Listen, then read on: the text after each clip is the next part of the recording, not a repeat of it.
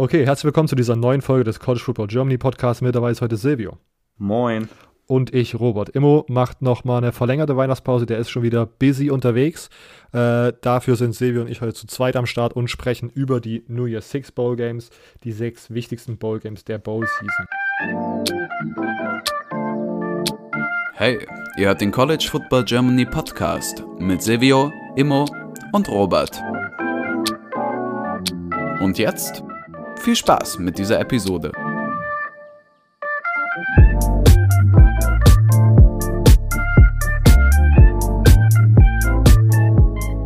Äh, als erstes vielleicht direkt noch eingeworfen, bevor wir mh, mit dem Bowl Talk anfangen.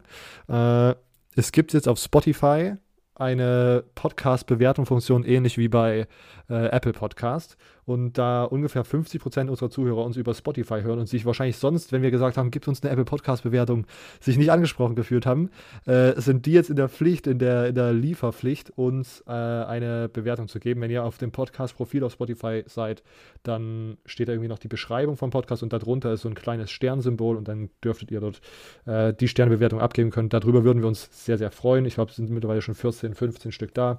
Ähm, vielen Dank dafür, wenn ihr uns bewertet. Okay, das war, das war der kleine Werbungs-Orga-Talk. Wir haben uns heute auch gedacht, wir halten die Episode äh, schön knackig, wollen nicht lange äh, ausschweifen. Aus, äh, alle äh, Spieler-Transfer und, und einen Recruiting-Recap, das machen wir nicht heute, sondern später, vielleicht sogar auch erst nachdem wir aus unserer Winterpause im Januar, Februar zurückgekommen sind, weil dann ja sowieso äh, der zweite Signing Day sozusagen die meisten Spieler gesigned haben und vielleicht auch nochmal sozusagen alle oder mehr äh, Transfers durchgegangen sind, sodass man dann zusammenfassen kann, ohne dass man nach äh, ja, zwei Wochen schon wieder die Angst hat, dass sich jetzt alles geändert hat oder noch mehr so viel dazugekommen ist, dass das äh, schon wieder nicht aktuell ist. Deswegen äh, verschieben wir das auf einen späteren Termin und kümmern uns heute wirklich nur um die Bowl Games. Silvio, wir haben gedacht, wir starten mit den Non-Playoff Games und dann die beiden Playoff-Spiele zu Schluss. Äh, schieß los mit Sugar, richtig? Äh, ja, ich kann mit dem Sugar Bowl anfangen. Ähm, Sugar Bowl ist, glaube ich, ich als, als die Matchups damals rausgekommen sind, hatten wir, glaube beide gesagt, dass wir das Matchup ganz nice finden. Ole Miss gegen Baylor. Äh, amtierender Big 12 Champion gegen Ole Miss, die sehr, ja, sehr, sehr gut waren. Ich meine, Double-Digit ähm, Win Total, sehr gute Saison gespielt und das Wichtige für Ole Miss ist natürlich, dass Matt Corral als Quarterback auch im Bowl Game spielt. Ähm, hatte, ich glaube, er hatte gesagt, dass er das für normal empfunden hat, dort zu spielen. Ähm, diese, diese ganze Thematik, wie, was wir davon halten, das Spieler aussetzen, hatten wir jetzt ja schon letzte Woche ein bisschen gesprochen, also da, da will ich jetzt nicht weiter reingehen. Vielleicht eine andere Sache, die relativ wichtig für Ole Miss ist, ist Jeff Levy. Ich, ich weiß gar nicht, ob man den Levy nennt oder Levy, ich glaube Levy. Ähm, ist ja bekannt gegeben worden als Offensive Coordinator bei Oklahoma. Ähm, hat mit Brent Venables dorthin gewechselt an seine Alma Mater, hat dort auch dann schon gearbeitet. Und das Wichtige für Ole Miss ist aber, dass auch er zurückkommt für das Bowl-Game und äh, Lane Kiffin hat im Interview gesagt, sie haben ihn mit offenen Armen empfangen, sie haben sich richtig für ihn gefreut, dass er den Job bekommen hat bei Oklahoma, was ich auf jeden Fall erstmal, selbst wenn man es innerlich wahrscheinlich hasst, dass man jetzt den Offensive Coordinator verliert, ähm, finde ich das trotzdem eine ne nette Geste. Ähm, ja, ich glaube, das ist wichtig, dass man diese Kontinuität hat, die jetzt auch in dieses letzte wichtige Spiel geht. Ähm, von daher finde ich das sehr wichtig. Und ich glaube, dieses Spiel beginnt und endet einfach mit Matt Corral.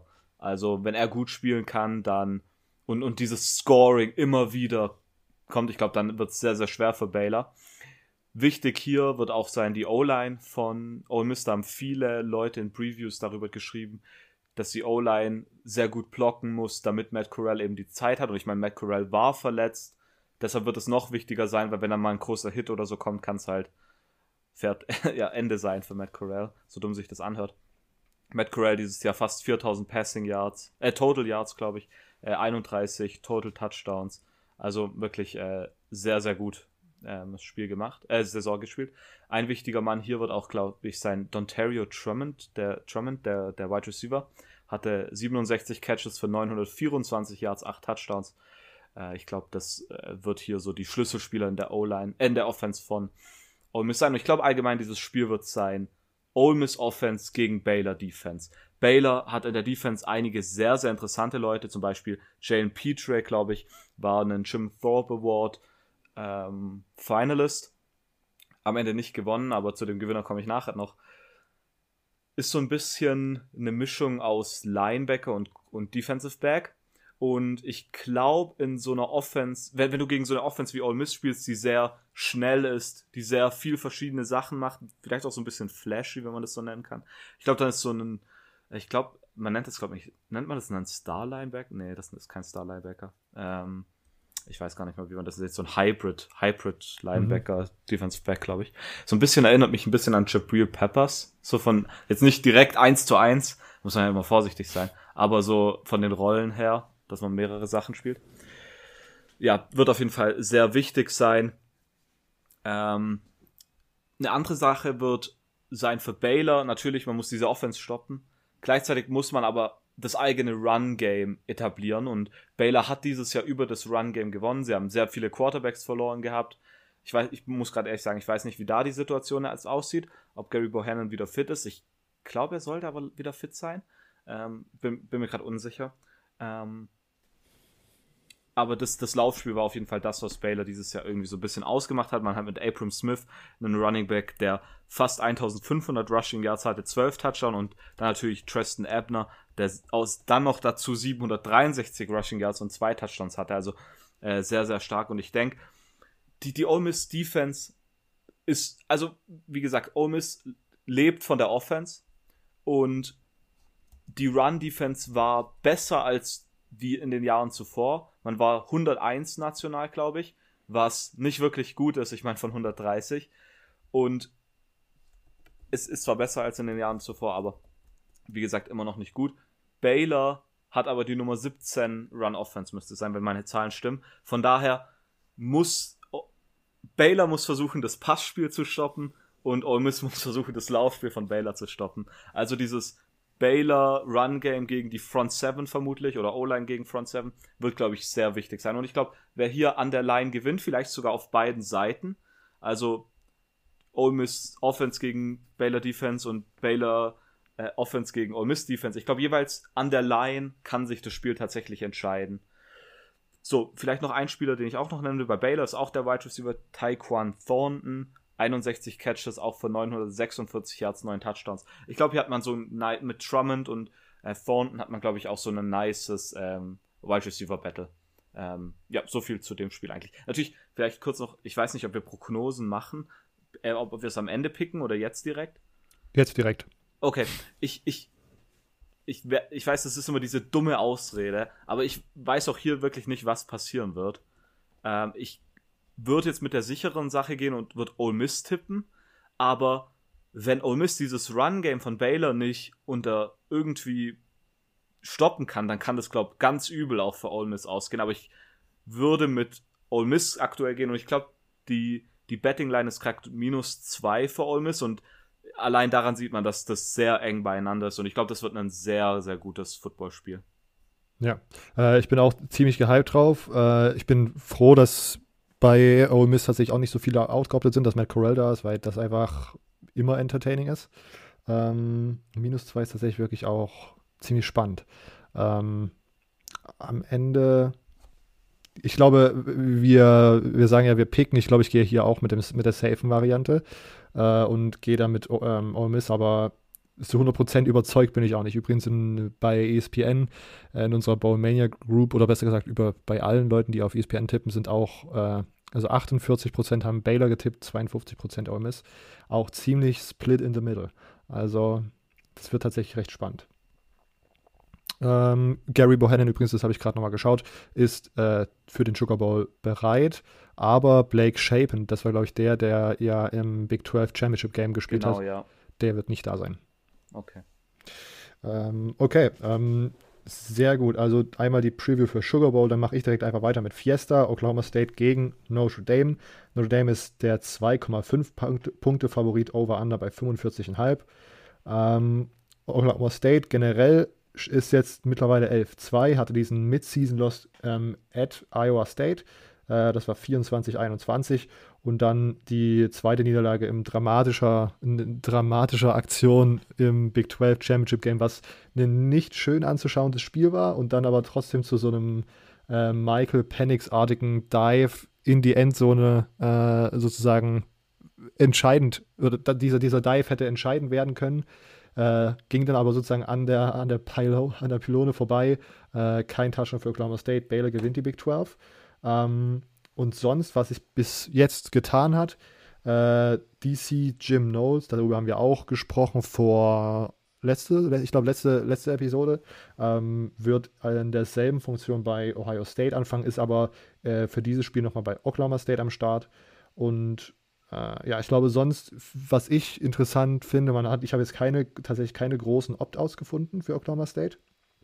Ähm, sonst bin ich aber ziemlich gespalten, was Spencer Sanders angeht. Sonst war der eigentlich ein ziemlicher Liebling von mir. Diese Saison sah der wirklich zeitweise nicht so gut aus, wie ich mir das hätte gewünscht, also wie ich mir das gewünscht hätte.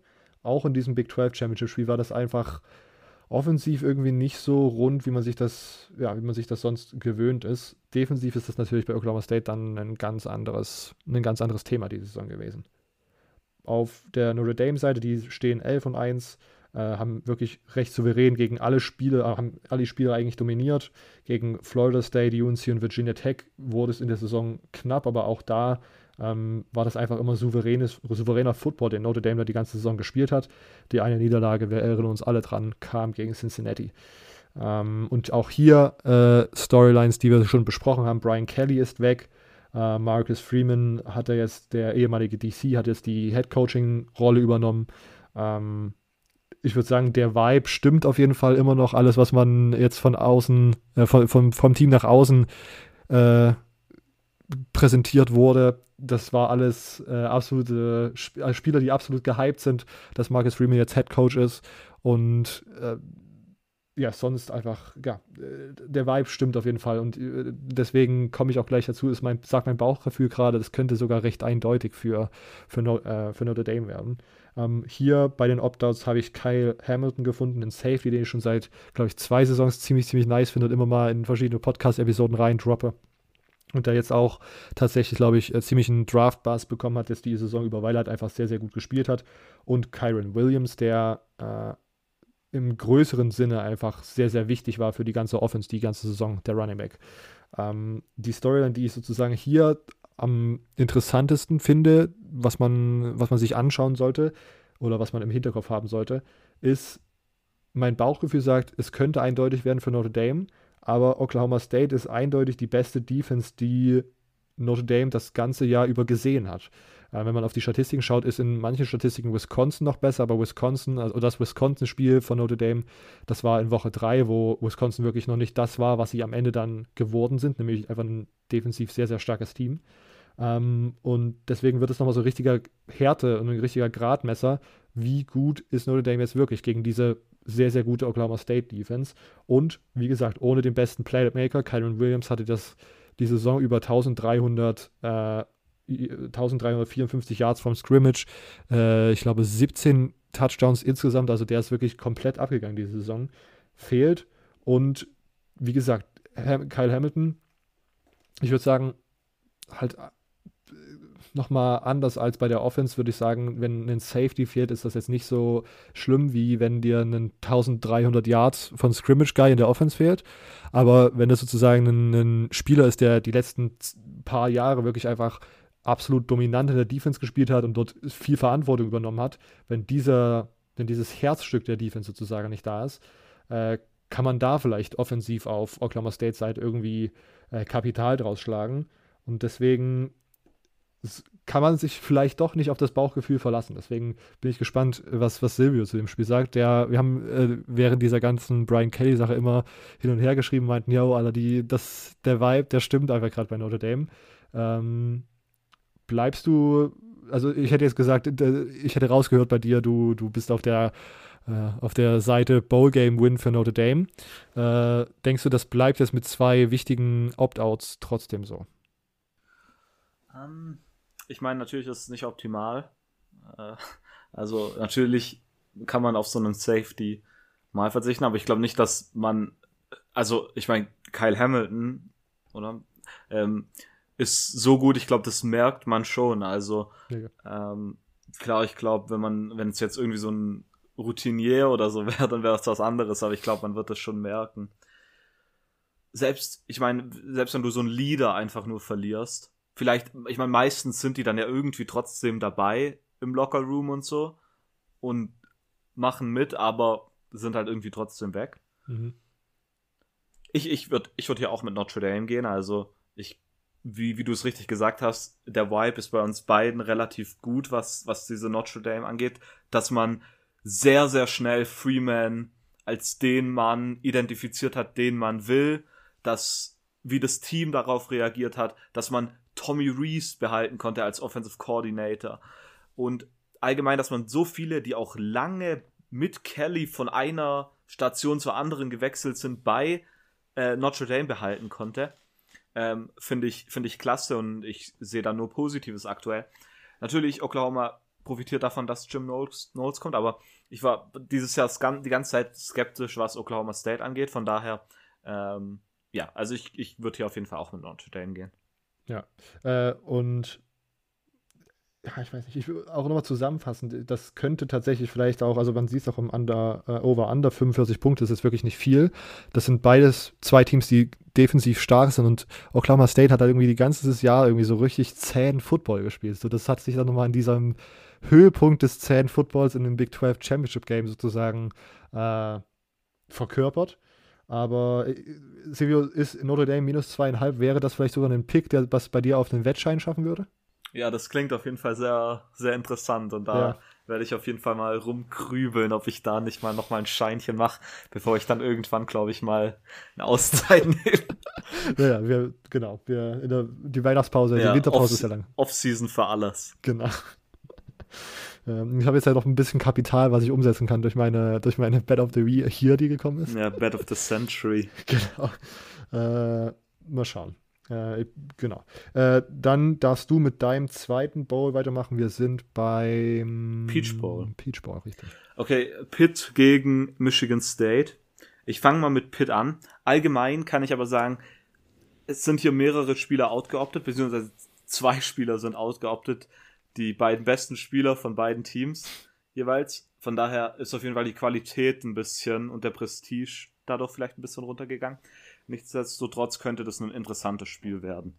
Okay, fangen wir mit Pitt an. Natürlich Kenny Pickett, ich habe es gerade eben angedeutet. Heisman-Finalist hat gesagt, er setzt aus, er bereitet sich auf den Draft vor. Verständlich. Ähm, in dem Spiel geht es um nichts mehr. Ähm, ich, das wird man auf jeden Fall merken. Ich meine natürlich, wenn du vermutlich einen der Top Quarterbacks im College Football verlierst, dann wird man das merken. Äh, Ersatz wird sein Nick Patty, heißt er, glaube ich. Patty? Patty? Ähm, hat dieses Jahr immer mal wieder einen Snap gespielt, hat irgendwie, glaube 140 Passing Yards, hat aber irgendwie, glaube ich, nur eine Incompletion, also bringt irgendwie jeden Ball an Mann. Also das macht mir noch ein bisschen Sorgen. Vor allem, da ich weiß, wie schlecht die Michigan State ähm, Passing Defense ist. Von daher, wenn, wenn der so anfängt, dann werden das so äh, CJ Stroud Level wie gegen Michigan State. Ähm, gut, Zudem verliert man bei Pitt auch noch eine andere Persönlichkeit, was äh, sehr groß war. Über das haben wir, glaube ich, schon geredet. Mark Whipple, der Offensive Coordinator von Pitt, hat äh, einfach zurückgetreten von seinem Posten und einen Tag später, das war dann das Gerücht, dass er angeblich zu Nebraska wechselt, um da denselben Posten einzunehmen und so war es dann auch. Von daher, das wird, verliert man nicht nur den Quarterback, sondern auch den Offensive Coordinator. Äh, jetzt Mark Nadusi, äh, Pat Nadusi, nicht Mark Nadusi. Ähm, ich komme jetzt doch Mark Whipple, komme ich da jetzt drauf. Ähm, hat gestern tatsächlich, wenn wir aufnehmen, ähm, bekannt gegeben, dass der Titan Coach Tim Salem als Interims Offensive Coordinator agieren wird. Ähm, dazu kann ich nicht wirklich was sagen, ich wollte es einfach nur, nur nennen. Ähm, ja, aber vielleicht, was ich glaube immer noch, dass Pitt über das Passspiel kommen wird äh, weil sie das das ganze Jahr über gemacht haben und die Michigan State Pass-Defense einfach absurd schlecht ist. Also, ich meine, man, man sieht's, dass es schlecht ist, aber wenn man sich dann die Statistik anschaut, Passing Yards allowed ist man die Nummer 130, das ist einfach dead last. Da, da gibt's kein Team, das schlechter ist und es ist dann nicht mal knapp hinten. Man ist die 130 mit 337 Yards per Game, Passing Yards, was absurd hoch ist. Und man ist nur eins von zwei Teams, die über 300 Passing Yards per Game zulassen. Man hat 337. Danach kommt Duke an 129 mit 311. Und dann kommt erst an, am, dritt, am drittletzten Platz New Mexico State mit 291 Passing Yards per Game. Also man ist wirklich ultra schlecht. Und dann kommt noch dazu, dass man, also ich mache es jetzt doch ein bisschen durcheinander offensichtlich, äh, kommt es noch dazu, dass man sehr viele Spieler wie am Ende vom Jahr vermutlich immer noch verletzt hat und sie nicht spielen. Mel Tucker war in seiner Pressekonferenz vor dem Spiel jetzt, ähm, hat, hat, nicht, hat über einige Spieler nichts gesagt. Dadurch ist so der, der Status von einigen Spielern so ein bisschen fragwürdig. Noch mehr als wenn sie offiziell als äh, questionable gelten.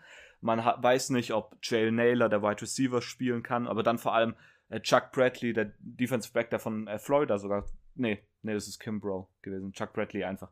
Äh, Brantley. Preston. Jetzt verrede ich mir auch noch. Brantley, natürlich nicht Bradley.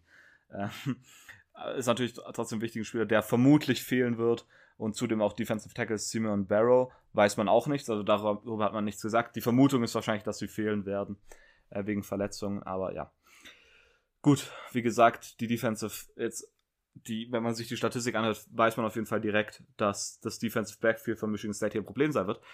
Pitt hat jetzt natürlich neuen Quarterback, aber derjenige kann sich auf jeden Fall auf einen Spieler verlassen und das ist Wide Receiver Jordan Addison, den Gewinner des äh, Fred Biletnikoff Award, also für bester Wide Receiver im College Football, was mich tatsächlich überrascht hatte, als ich das gelesen hat. Ich meine, er hatte eine, eine, offensichtlich eine sehr solide Saison, aber ich hatte da mit anderen Leuten gerechnet. Einer von den Ohio State Guys zum Beispiel oder ja. Deshalb, da war ich tatsächlich sehr überrascht. So, ähm, ja, deshalb, ich glaube, das könnte, wenn Michigan State den Pass nicht stoppen kann, sehr, sehr übel sein. Dann bei Michigan State, Kenneth Walker fehlt natürlich auch, setzt auch aus und Michigan State hatte so einen, das habe ich gelesen, wie das, so hat es jemand geschrieben und ich fand das sehr gut. Simpel runtergebrochen war der Gameplan von Michigan State. Lass ähm, Peyton Thorne weniger als 30 Mal werfen und den Rest macht Kenneth Walker übers Laufspiel. Jetzt fehlt natürlich der Nummer 1 Running Back. Der beste Running Back im College Football hat den Doak Walker Award gewonnen. Ähm, und das wird man auf jeden Fall merken. Dadurch wird vermutlich mehr über das Passspiel kommen. Oder man wird auf die Backup Running Backs setzen müssen. Aber ich glaube, das wird auch noch interessant zu sein, wie Michigan State den Gameplan anpasst, wie Peyton Thorne vielleicht sein Game upsteppt, um ja mehr, ja, mehr, mehr Spielaktionen zu bekommen, sage ich mal. Ähm, natürlich, Pitt hat eine sehr, sehr gute Rush-Defense, die Nummer 5 in der Nation müsste es sein. Sprich, es wäre vermutlich übers Run-Game sowieso schwierig gewesen, aber wenn man jetzt noch einen schlechteren Running Back hat, dann wird es noch mal schwieriger. Von daher glaube ich, dass das Pass-Game hier sehr wichtig sein wird für Michigan State. Natürlich ähm, eine Sache, die man noch ein bisschen beachten muss, ist mit Pat Narduzzi, ja so ein bisschen eine Vergangenheit mit Michigan State, war lange Defensive Coordinator unter Mark D'Antonio und dann letztes, letztes Jahr war es dann ja so, dass er mehr oder weniger so der offensichtliche Nachfolger war, als Mark D'Antonio zurückgetreten ist, so mittlerweile schon zwei Jahre her. Ähm, und der hat dann die Nachricht von Mark Antonius rausgekommen. Natürlich alle Nachrichten sofort. Pat Narduzzi wahrscheinlich der Top-Favorit. Und Pat Narduzzi hat dieses Wolf of Wall Street, äh, Wolf of Wall Street Meme gepostet, er I'm not leaving. Und das war also für uns so ein bisschen disrespectful, sage ich. Weil ähm, die haben wahrscheinlich noch nicht mal angefragt gehabt und schon abgelehnt. Das finde ich, ja. Ich meine, Mark Antonio ist nicht mehr da, von daher ist dieses ähm, Aufeinandertreffen jetzt in der Hinsicht nicht mehr so ausschlaggebend, aber ich denke, dass es trotzdem, man will gegen diese Schule, glaube ich, aus Sicht von Pitt schon gewinnen und aus der Sicht von Pat Narduzzi. Von daher wäre das vielleicht noch eine kleine Storyline. Ähm, auf jeden Fall wird man das im, im Broadcast hören, da bin ich mir zu 100% sicher. Auch über dieses, dass, dass er abgelehnt hat und Mel Tucker dadurch gekommen ist. Ja, immerhin vielen Dank, hat uns Mel Tucker gegeben. Also bin ich jetzt nicht ganz unzufrieden damit. Mhm. Äh, das ist natürlich ein bisschen random, dich um deinen Pick zu fragen, oder ist am Ende relativ klar. Also es gibt hier Podcast ja. Ja, Vertragsunterschrift sagt, dass man immer auf sein eigenes Team setzen muss. Ich muss aber tatsächlich sagen, die Spread, als ich es jetzt zuletzt angeschaut habe, war Michigan State minus zwei und ich habe es ehrlich gesagt nicht ganz verstanden. Also, ich glaube, dass die Wettanbieter halt sehr diesen Verlust von Kenny Pickett ähm, damit reinbringen. Und ich glaube, ja, und natürlich, wenn, wenn die Quarterback-Position nicht funktioniert, dann kannst du mehr oder weniger fast nach Hause gehen. Aber ja, ich glaube, ich glaub, dass es tatsächlich schwierig werden könnte für Michigan State, aber am Ende werden sie natürlich gewinnen. Hm. Äh, Entschuldigung, aber ich picke hier Pitt. Ich sehe es nämlich tatsächlich auch so. Ich glaube, offensichtlich ist Kenny Pick ein großer Teil, warum oder hat einen großen Anteil daran, dass Pitt dieses Jahr so erfolgreich sind, wie sie am Ende waren. Ähm, aber ich glaube auch, dass Pat Narduzzi dieses Jahr einfach ein sehr, sehr QB-freundliches System etabliert hat, was schematisch anpasst und halt auch mit den Spielern, mit denen er Pitt sozusagen ausgestattet hat. Biletnikoff Award-Winner, ähm, generell ist einfach ein starkes Wide Receiver-Core ähm, um Addison. Äh, und defensiv sehe ich, die, also der Pass Rush ist tatsächlich auch einfach ziemlich, ziemlich nice auf Pitts Seite. Dann kommt dazu Michigan State, große Schwäche ist die Passverteidigung. Also ich bin, äh, ja, bin gespannt. Ich hoffe dann einfach, dass Nick Patty mir da den Arsch rettet für diesen Pick äh, und nicht komplett versagt. Aber ja, ich gehe mit, mich gehe mit, ich gehe mit Pitt und sehe aber auch, hier haben die Opt-outs doch tatsächlich zum Verfall der, der, der Qualität dieses Ballgames, glaube ich, beigetragen. Aber Business ist Business. Ähm, kommen wir zum vorletzten, das zum, zum letzten nicht äh, Playoff Ballgame. Ich habe auch nur ein bisschen, nur kurz, weil auch hier Opt-outs, glaube ich, eine große Rolle ja, dafür oder daran spielen, dass das irgendwie nicht mehr so attraktiv ist, wie man sich am besten eigentlich wünscht. Äh, der Rose Bowl, eigentlich mein absolutes Lieblings-Bowl-Game, was allein an der Atmosphäre äh, hängt. Äh, dort einfach schön im, im, im, Abend sozusagen in Kalifornien mit dem, mit dem Sonnenuntergang und dann hat es hoffentlich auch noch ein Team irgendwie ein paar Chromhelme, wo man dann äh, wieder die nicen äh, Fotos sehen kann und so, aber mal schauen. Utah gegen Ohio State.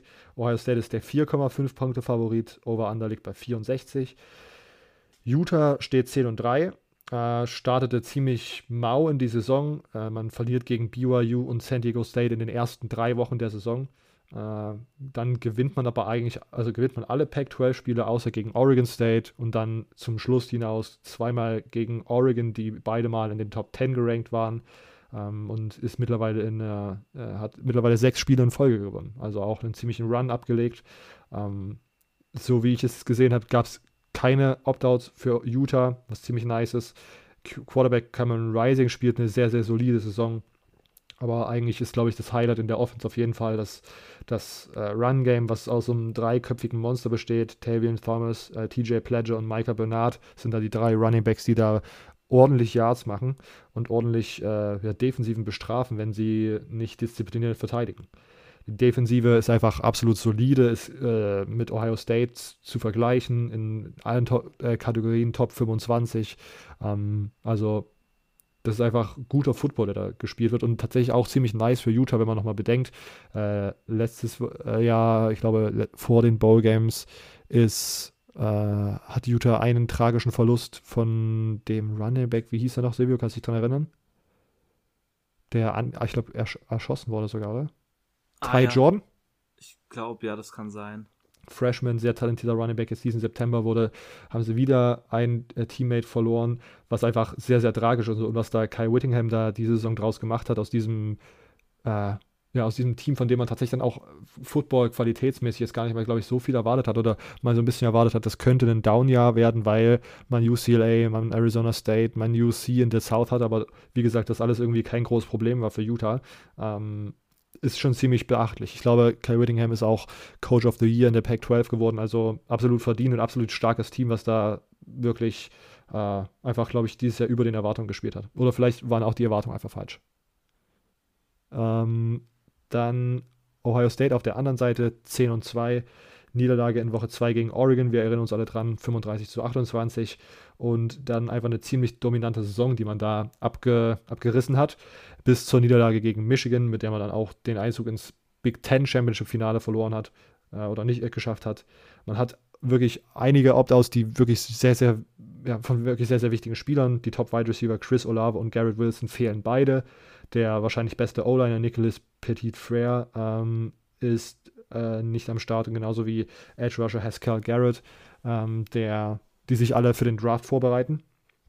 Und ja, ich glaube, äh, die Storyline wird sein, wie Ohio State diese massigen Aussetzer äh, kompensieren kann und tatsächlich, ob man nicht sozusagen äh, vielleicht sogar auch schon so ein bisschen absehen kann oder ob man vom Bowl-Game ableiten kann, welche Spieler nächstes Jahr äh, in diese Rollen schlüpfen, in diese Rollen rutschen, die jetzt ja, wie gesagt, frei werden, weil die Spieler sich für den Draft vorbereiten. Ähm, ich glaube, ich sehe Ohio State am Ende trotzdem vorne, weil es halt dann doch nochmal einen eindeutigen Unterschied gibt zwischen dem Kader von Ohio State und dem Kader von Utah. Ich glaube, da muss man sich jetzt nichts, äh, nichts schönreden, aber das soll tatsächlich nicht gegen Utah sein, sondern einfach äh, Ohio State hat sich da jetzt in den letzten Jahren einfach so ein, so ein System aufgebaut, in dem die einfach so viel besser sind als ein Großteil der Teams im College Football und ich glaube, Utah wird es dann zu spüren bekommen. Die 4,5 Punkte Spread ist so niedrig, weil so viele Opt-outs auf Ohio State Seite sind. Und ich kann mir auch vorstellen, dass es Utah lange knapp hält. Aber ich glaube, am Ende kommt Ohio State dann doch, äh, dann doch als Sieger hervor. CJ Stroud, äh, auch eine absolute, ja, auch am Ende Heisman-Finalist. Absolut kranker Quarterback und man hat auch gesehen, dass er trotzdem noch Waffen hat, sozusagen, die in der Offense noch verfügbar sind. Und äh, ja, also genau, ich bin am Ende bei Ohio State beim, beim Pick'em. Äh, Silvio, siehst du hier einen Upset?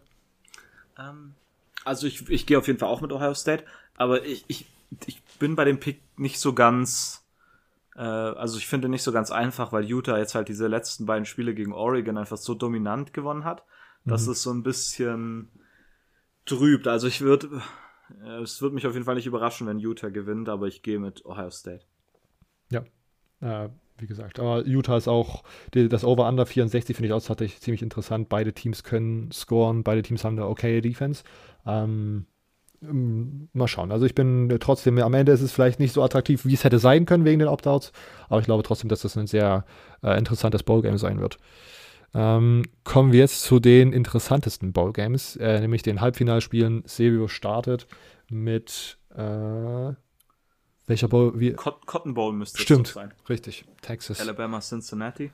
Exakt. Ähm, ich fange mal an mit Alabama. Ein Spiel verloren dieses Jahr gegen Texas AM. Dann hat man insgesamt neun Mannschaften besiegt, die sich für ein Bowl-Game qualifiziert haben. Ähm, mittlerweile eine sieben äh, Spiel-Siegesserie. Natürlich dieser dominante Sieg gegen Georgia im SEC Championship Game ähm, über, über das, wie er das uns zum Rage-Quitten gebracht hat. Ähm, die Offense sehr, sehr stark, 42,5 Punkte pro Spiel, was Nummer 4 in der Nation sein sollte.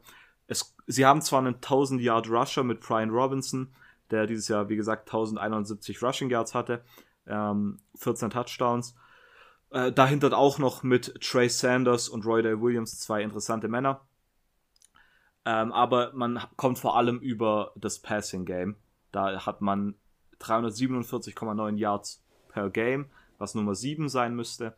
Bryce Young natürlich Heisman gewonnen, unglaubliche Saison gehabt, 4300 Passing Yards, 43 Touchdowns bei nur 4 Interception Completion Percentage von 68%, wirklich unglaublich stark und dann hat man ein unglaublich gutes Receiving Core wo man sieben Receiver haben, die über 200 pa äh, Receiving Yards haben. Natürlich ganz vorne dabei Jamison Williams, 68 Receptions für 1400 Yards, 445 um genau zu sein, äh, 15 Touchdowns.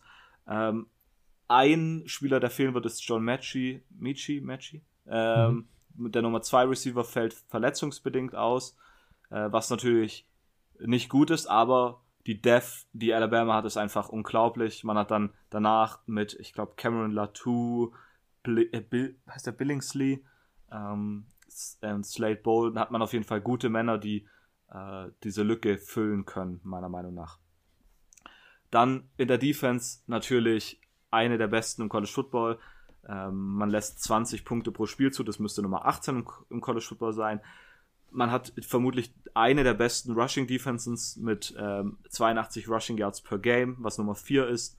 Und auch die Pass Defense ist jetzt im Ranking nicht wirklich so hoch mit Rang 62 mit 223 Passing Yards per Game, aber trotzdem sehr solide.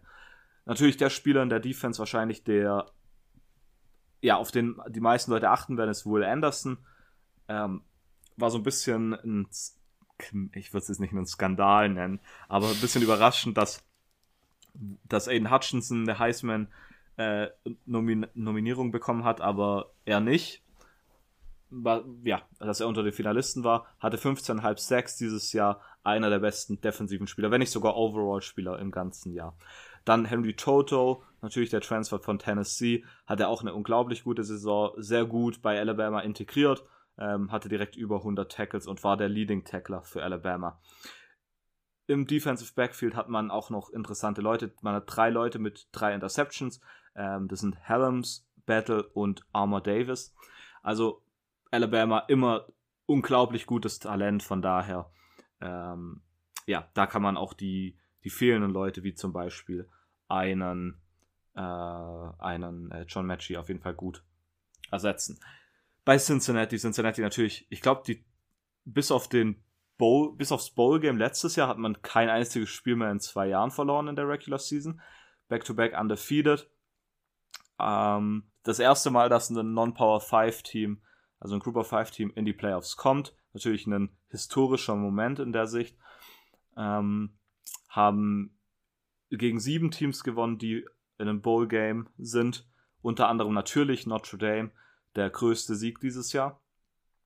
Dann hat man ähm, in der Offense hat man 38,8 Punkte pro Spiel gemacht, was Nummer 9 ist. Ähm, man kommt vor allem, man kommt eigentlich, man kann nicht wirklich sagen, dass sie übers Passspiel kommen oder übers Run Game. Sie sind sehr ausgeglichen. Ihre Yards per Game in beiden sind um den 50er Rang rum, also nicht wirklich gut, aber eben diese Ausgeglichenheit ist meiner Meinung nach sogar eine Stärke von Cincinnati. Ähm, Desmond Ritter, seit vier Jahren jetzt Starting Quarterback, äh, hat auch dieses Jahr wieder sehr gut gespielt.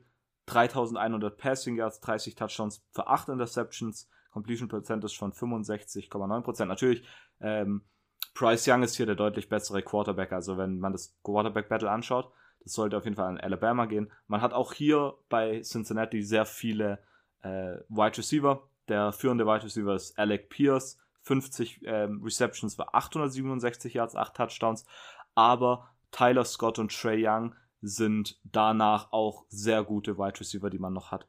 Titan Josh Weil heißt er, glaube ich, ähm, ist ein sehr wichtiger Mann, vor allem in der Red Zone, hat viele Touchdowns, ich glaube sechs Stück. Also das sollte auf jeden Fall auch noch ein Mann sein, auf den man achten sollte.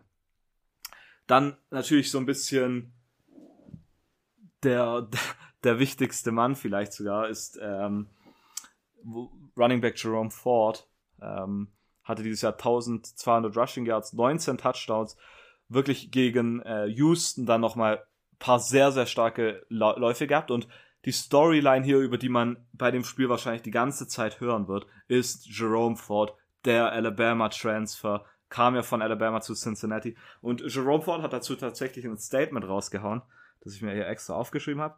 Ich weiß nicht, ob er es getweetet hat oder ob er es gesagt hat in einer in einem, in einem Interview. Er hat gesagt, I would kind of appreciate it if people stop calling me the Alabama Transfer. I'm a Cincinnati Bearcat.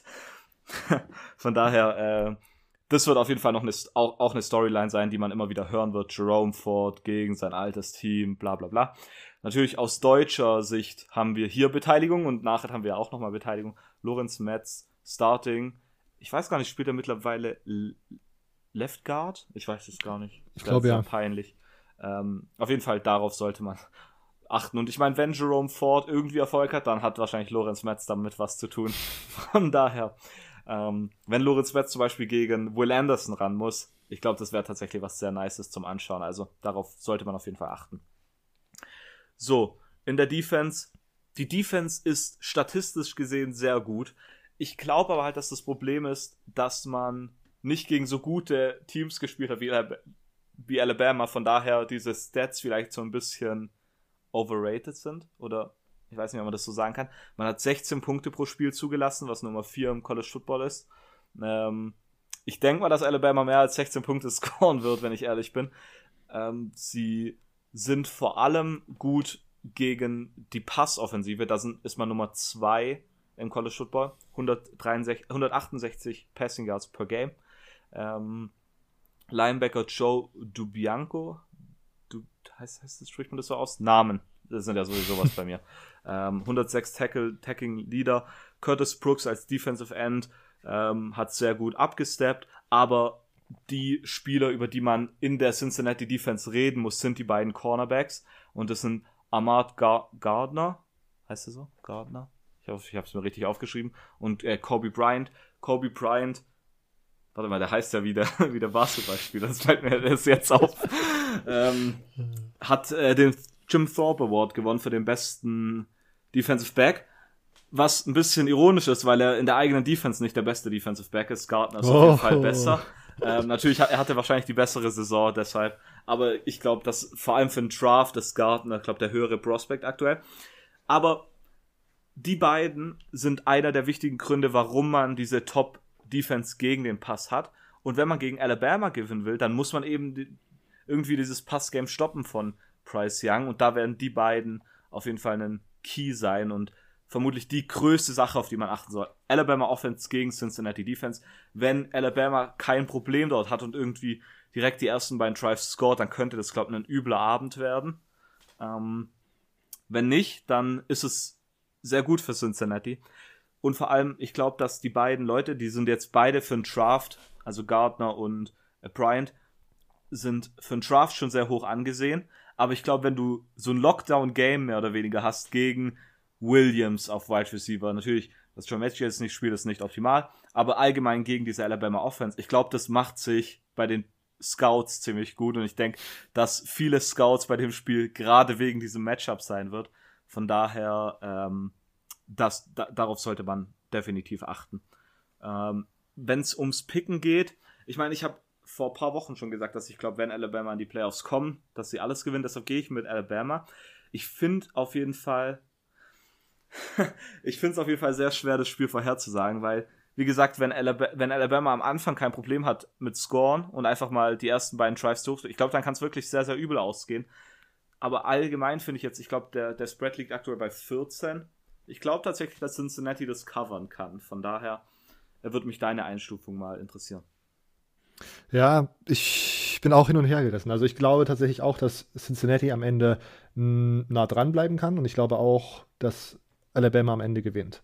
Äh, ich habe nur, wie gesagt, ich glaube, es kommt am, am, am, Ende auf den Start des Spiels. Und wenn Cincinnati es schafft, sozusagen die ersten zwei, drei Drives vielleicht sozusagen das, das Schlimmste zu verhindern und man irgendwie Alabama bei einem Three and Out oder bei einem, bei einem Field Goal am Ende halten kann, ist das schon mal ein, ein Win. Und dann sehe ich auch die 14,5 für Cincinnati ganz gut, aber wenn man sozusagen rauskommt und direkt eingeschenkt bekommt, ich glaube, das kann dann auch für die, ich weiß nicht, für die Moral einfach nochmal suboptimal sein, wenn man direkt, direkt geklatscht wird, wenn man sozusagen das Feld betritt. Ähm, deswegen auch hier mein Pick, ich gehe mit, äh, ich gehe mit Alabama im Pick'em. Ich werde aber, würde ich wetten, würde ich glaube ich die plus 14 nehmen und ich werde auch das ganze Spiel für Cincinnati routen, auch wenn ich jetzt hier in, unserem, in unserer Bowl-Mania-Sache auf Alabama setze, weil einfach das erste Group of Five Team, da fühle ich mich moralisch verpflichtet, für den, für den Underdog zu sein. Ähm, ich bin übrigens mit deiner These, ich fand diesen Take gar nicht mal so schlecht, dass als du gesagt hast, äh, wenn Alabama reinkommt, dann holen sie sich das alles.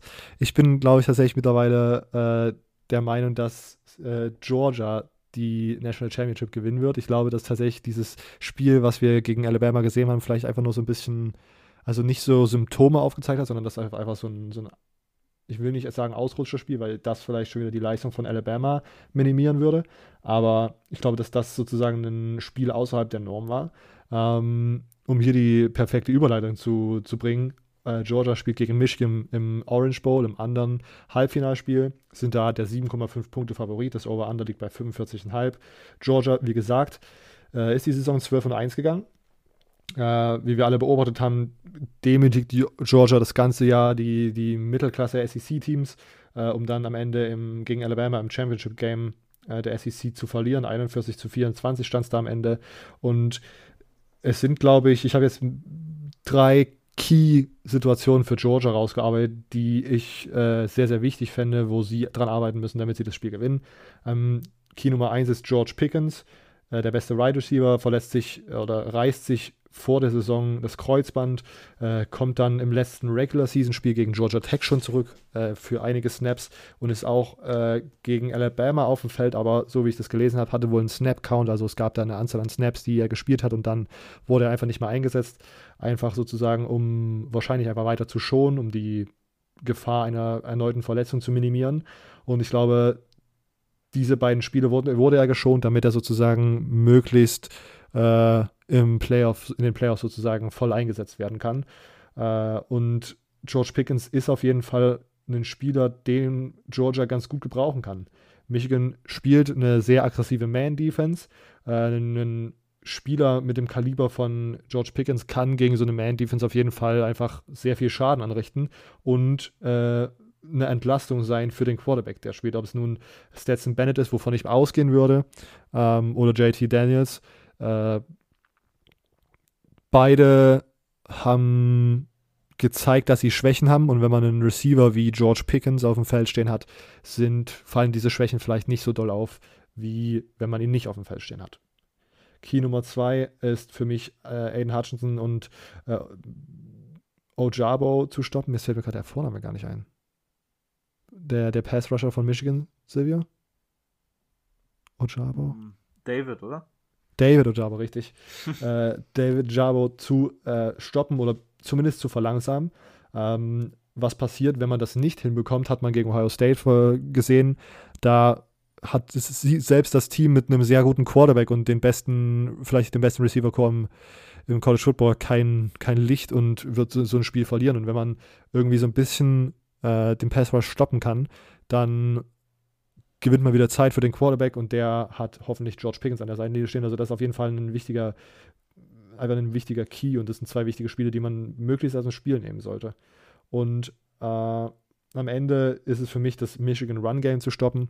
Michigan hat sich sehr, sehr, sehr doll auf seine Running Backs verlassen mit äh, Blake Corum und äh, den, den man hier natürlich als erstes nennen muss äh, in diesem Podcast und äh, Haskins ähm, hat man einfach zwei Runningbacks gehabt, die dieses Jahr einfach komplett alles outperformt haben. Und man hat aber, glaube ich, auch gesehen, wenn Kate McNamara werfen muss, muss Michigan schauen, wo sie, wo sie landen am Ende. Äh, und ich bin immer noch nicht super davon überzeugt, und das, da komme ich auch nochmal dazu. Ich bin auch noch nicht ja, vom Passspiel der Michigan Wolverines so zu 100% überzeugt. Ähm, aber wenn man sozusagen ähm, Hassan Haskins und äh, Blake Corum die Rolle minimieren kann, hat man schon mal den ersten Schritt getan, um die Defense im Schach zu äh, die, die Offense von Michigan im Schach zu halten. Ähm, kommen wir zu Michigan, die stehen 12 und 1, äh, kommen ordentlich durch die Saison, verlieren gegen Michigan State, besiegen Ohio State und gewinnen dann auch gegen Iowa im Big Ten Championship Game. Äh, auch hier drei Keys gefunden. Der Key Nummer 1 ist der Georgia Pass Rush eigentlich eine sehr gute Unit, ähm, hat gegen Alabama gestruggelt und war vielleicht sogar auch mit der Hauptgrund oder einer der Hauptgründe, warum Georgia da am Ende den Win nicht rausholen konnte. Ähm, denn wenn man keinen Pass Rush hat dann, äh, und der gegnerische Quarterback so viel Zeit hat, dann kannst du die beste Pass Defense der Welt haben. Aber wenn der halt fünf Minuten in der Pocket stehen kann, dann wird er irgendwann einen äh, Pass anbringen. Und das würde ich auch Kate McNamara zutrauen. Ähm, was kann man aus dem Bama-Tape lernen? Äh, ist eine Frage, die äh, man bei Michigan hoffentlich beantwortet hat und vielleicht irgendwie Schlüsse draus ziehen kann, wie man den Georgia Pass Rush entschärft. Key Nummer zwei, offensive Kreativität. Hier komme ich nochmal drauf zu sprechen. Man hat ein gutes Laufspiel mit Haskins und Corum. Äh, die sind absolut wichtig. Aber wenn ich mir die Michigan Offense anschaue und mich mir das Passing Game anschaue, sehe ich da viel Across und viel Slants, also irgendwas, was über die Mitte geht und dann viel tiefe Bomben und nicht viel und nicht wirklich viel, was dazwischen ist. Und ähm, auch wenn Alabama gefühlt für 500 Yards gegen Georgia äh, werfen konnte, bin ich immer noch der Meinung, dass Georgia eine der besten äh, Defensive Backfields im College Football hat und auch Linebacker, die kompetent genug sind, solche Pässe über die Mitte irgendwann ab einem bestimmten Zeitpunkt zu stoppen und da vielleicht auch mal eine Reception draus zu machen.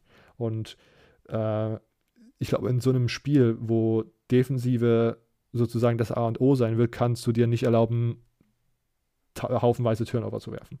Ähm, also man muss irgendwie einen Weg finden, Georgia, äh, ich weiß gar nicht wie, on the back of their heels, also so ein bisschen äh, einen Überraschungsmoment zu generieren, äh, weil das auch etwas war, was äh, gegen Alabama passiert ist, wo verschiedene Beobachter meinten, man die Georgia äh, Defensive äh, dass die Defensive Staff wusste gerade gar nicht so richtig, was hier eigentlich passiert und auf was man sich einstellen konnte. Und deswegen war Alabama so erfolgreich. Ähm, und ich hoffe, dass äh, sich da Jim Harbour irgendwas einfallen lässt, damit äh, oder ich hoffe das nicht, aber ich hoffe das für die, den Erfolg von Michigan. Und Key Nummer 3, auch hier, der Pass Rush muss durchkommen. Äh, wenn man Stetson Bennett oder JT Daniels unter Druck setzt, dann werden die Resultate nicht so gut sein, wie wenn man es nicht unter Druck setzt. Auch wieder, äh, wir, wir, sprechen hier über das, über das Einmal-Eins des Footballs. Ähm, aber ja, das ist, glaube ich, auch. Man hat vielleicht die zwei besten Pass-Rusher im College Football und die muss man dann auch äh, gut eingesetzt bekommen, um solche Situationen wie gegen Ohio State zu kreieren, wo man gegen Teams, die scheinbar talentierter sind, dann einfach gewinnen kann, weil man in kritischen Situationen einfach Spieler hatte, die äh, ja, Smash Mouth Football gewinnen können.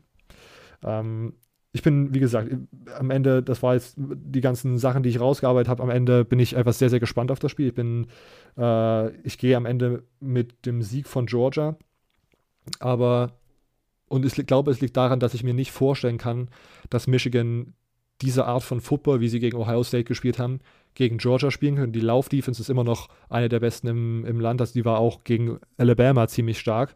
Ähm, und dann vertraue ich einfach Stetson Bennett mehr oder wer auch immer bei Quarter, wer auch immer bei Georgia spielen wird, mehr Punkte zu machen als Kate McNamara.